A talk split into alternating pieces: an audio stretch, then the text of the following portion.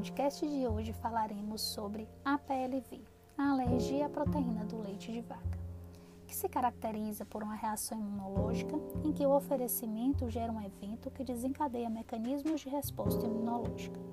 A suspeita aparece após a oferta da proteína do leite de vaca e a proximidade com o surgimento da sintomatologia.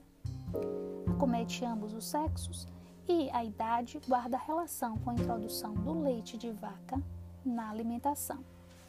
Logo, as frações envolvidas são principalmente a mais alergênica, a beta-lactoglobulina, seguida da caseína, alfa-lactoglobulina, albumina sérica bovina. A gente pode classificar como uma PLV primária e secundária, sendo que a secundária pode ter relação com a doença celíaca, com a mucoviscidose, com a gastroenterite aguda e as manifestações mais digestivas são vômito, dor abdominal recorrente, cólica, diarreia, seguidas no retardo de crescimento, hematêmese, anemia. Na fisiopatologia, sabemos que, após a introdução do leite de vaca, as manifestações clínicas desencadeiam decorrentes da lesão da mucosa, Há uma caracterização de uma diarreia crônica, geralmente com 5 a 6 dejeições dia, com fezes verdeadas, grumos amarelados, rajos de sangue, distensão abdominal e vômitos esporádicos que são muito, muito comuns na PLV. Há um aumento na permeabilidade da mucosa intestinal, isso faz com que haja uma absorção da proteína heteróloga e desencadeia uma série de reações imunológicas que acabam por lesar a mucosa intestinal, promovendo assim alterações histológicas na mucosa intestinal. A gente pode perceber a partir dessa lesão da mucosa que há uma dificuldade na absorção dos nutrientes e, portanto, a possibilidade de uma perda de peso. Os exames a gente pode pensar presença de substâncias redutoras nas fezes, sangue oculto nas fezes, presença de alfa-1 antitripsina fecal, leucócitos nas fezes, tudo isso leva a um diagnóstico de inflamação intestinal.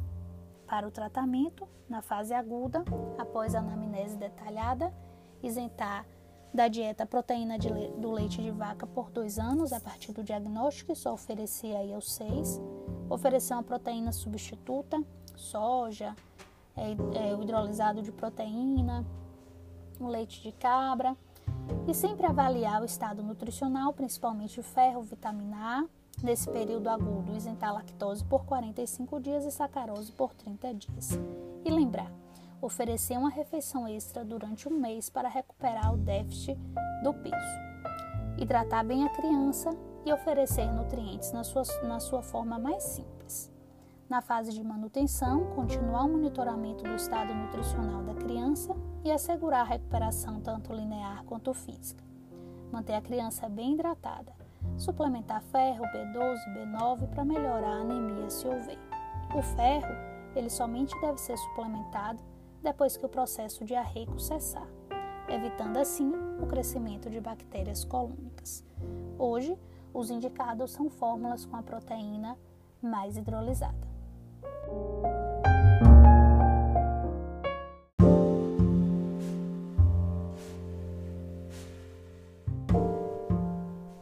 Olá!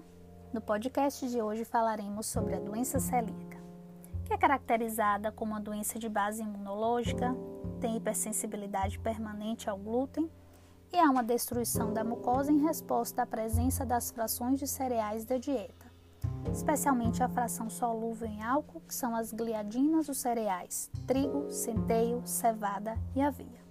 Há uma lesão inflamatória do intestino delgado, mediada por resposta inflamatória. Há, portanto, há uma reação à fração proteica. Do trigo, a gliadina, no centeio, a secalina, na aveia, a avenina e na cevada, a ordeína. Os exames diagnósticos são antiendomísio, antirreticulina, antigliadina, que, quando positivos, nos dão grandes chances da doença celíaca nesses pacientes.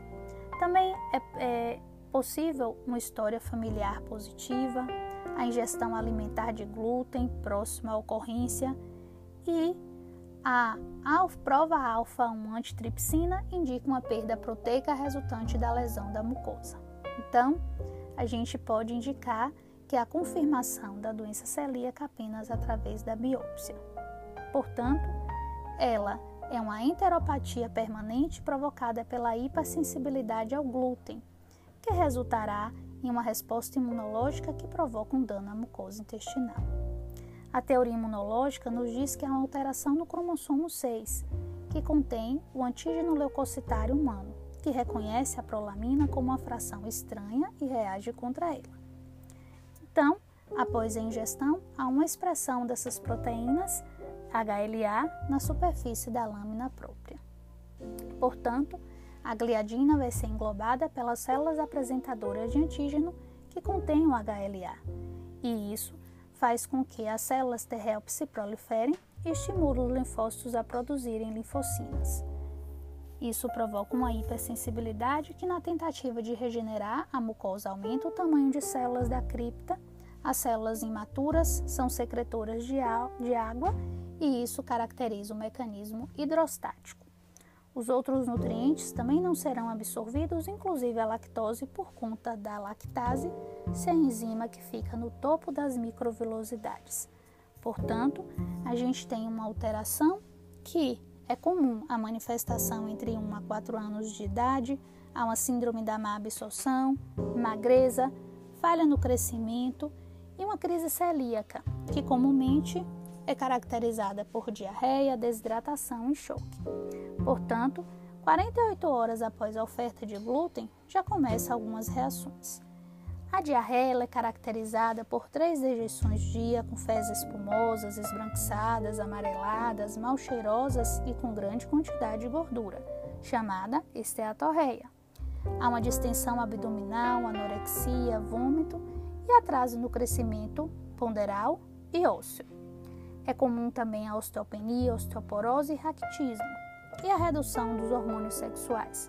A pele fica flácida, há uma redução de massa magra e perda de peso. Portanto, a alteração na arquitetura das microvilosidades é bem comum.